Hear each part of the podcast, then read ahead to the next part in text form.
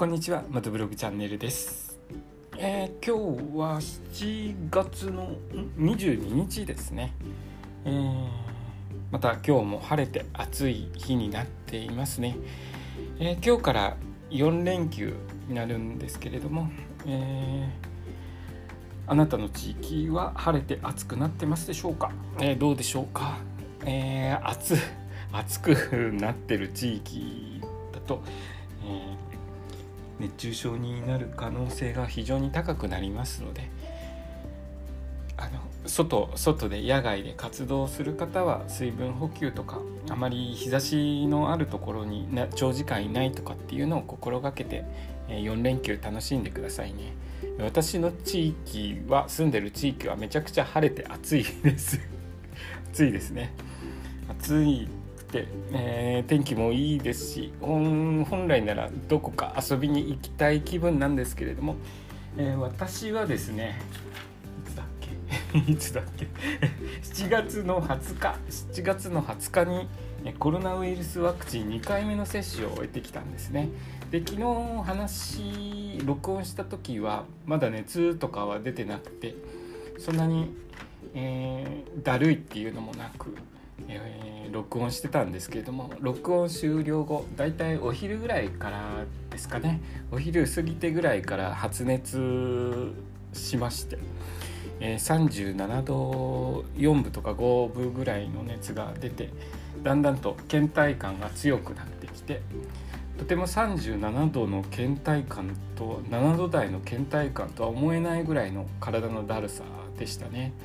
で夕方になって38度弱ぐらいまで熱が上がって、えーずっと一日ベッドで寝てるという状況になりました。言われてる通りやっぱり倦怠感っていうのがすごい強く出るんですね。コロナワクチンは。熱はまあ37度から38度ぐらいだとまあそんなもんかなとは思うんですけれども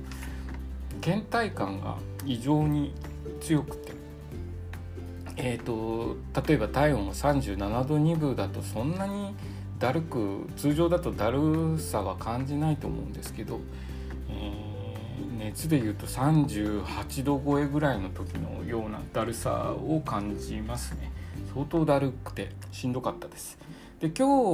は3日目になるんですけれども朝はちょっと平熱まで熱が落ちてましたけれどお昼ぐらいにあの体温を測ったら37度4分ぐらいで、えーまだ発熱の方はありますね。熱の方はまだ出てる状態です。で倦怠感の方はもうだいぶ楽になったんですけれど、えー午前中はですねとっても眠くってえー、とずっとうとうとして過ごしました。あっという間にお昼になっちゃいましたね。で今お昼を食べ終わって録音しているんですけれども通常だとお昼食べる前に録音してるんですけど今日はもうちょっと、えー体の方を大事に優先してお昼をとって、えーから録音をしております。でこれからあのどんどんコロナワクチンの接種がふ、うん、いろんな方受けていくと思うんですけれども、えーっとぜひあのワクチン接種の時は昨日もお話しましたけれども、えーワクチン接種後2日ぐらいはあの予定あんまり詰め込みすぎないようにしてくださいね。あのちょっと私だけじゃなくて他の人数名あの受けた人に話聞いたらやっぱり2日ぐらいは調子悪いねっていう話をしてましたので、えー接種後2日ぐらいはあのまあできれば休みを取った方がいいかもしれないですねお休みを取った方がいいかもしれないです。えーっとまあお休み取れない方はそんなに予定重要な予定を入れないようにしてください。えーあと1回目接種した時にそんなに大したことなかったと思って2回目受けると2回目の方がその重い症副反応ができる出る頻度が高くなりますのでその点注意してくださいね。1回目何ともなかったから2回目の接種も大丈夫だと、えー安心して打っちゃうとあのー熱とかが出ちゃいますんで。でちょっと時間どういう感じで経緯なっていくかというのを時間見てたんですけど20接種後24時間はさほど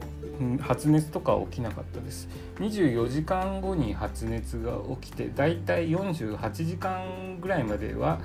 えー、倦怠感が強い感じですかね。その後ちょっとまだ微熱が今続いてるような感じです、えー今日の放送はコロナワクチン接種後3日目を迎えておりますという話でした。え今日の放送もお聴きくださりありがとうございました。それではまた明日。